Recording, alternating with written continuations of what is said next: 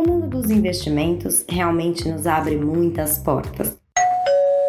Quando a gente investe, está sim buscando dar um up nas nossas economias, ganhar uma graninha a mais. Mas o nosso dinheiro, olha que legal, geralmente ajuda, ainda que indiretamente, a financiar algum setor da economia. Vamos te explicar como isso acontece, falando de dois produtos que parecem sopa de letrinhas, mas não são difíceis de entender: o CRI e o CRA.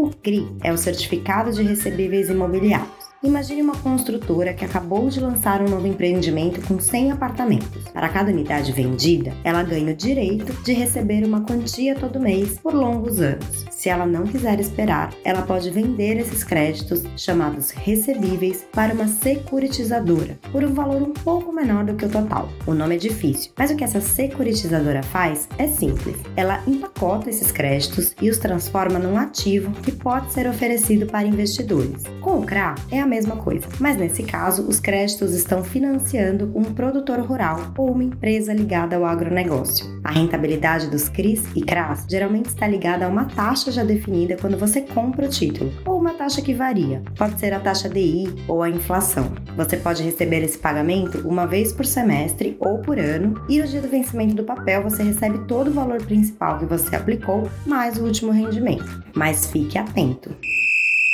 O risco de algum credor não pagar o que deve existe e isso pode afetar a rentabilidade do seu investimento. Para te ajudar a descobrir a qualidade dos créditos dentro de cada CRI e CRA, eles geralmente recebem uma nota de uma agência independente. Essa nota tem o nome de rating. Quanto mais alta ela for, maior a chance dos credores daquele pacote de recebíveis não darem calote. E outra coisa, geralmente o prazo desse investimento é longo e você não pode sacar o que investiu antes do fim. Se quiser ou precisar do seu dinheiro de volta, você terá que vender o seu CRI ou CRA para outro investidor. Isso significa que ele tem baixa liquidez, ou seja, que é difícil transformar essa aplicação em dinheiro vivo novamente. A vantagem é que investimentos assim, com prazos mais longos e mais arriscados, geralmente te pagam mais. Ah, e tem mais uma coisa: você não precisa pagar imposto de renda sobre os rendimentos que receber. Se interessou? Então procure sua corretora e veja quais são as opções de CRI e CRA que ela tem para você.